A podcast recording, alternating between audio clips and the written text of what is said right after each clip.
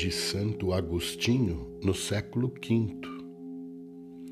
Eis uma realidade admirável.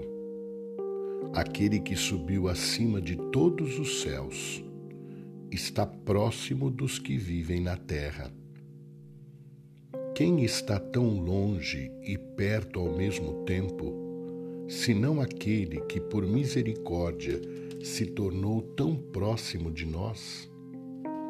Portanto, irmãos, alegrai-vos no Senhor e não no mundo. Isto é, alegrai-vos com a verdade, não com a iniquidade. Alegrai-vos na esperança da eternidade, não nas flores da vaidade.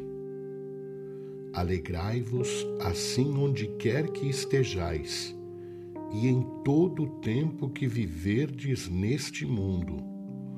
O Senhor está próximo. Não vos inquieteis com coisa alguma.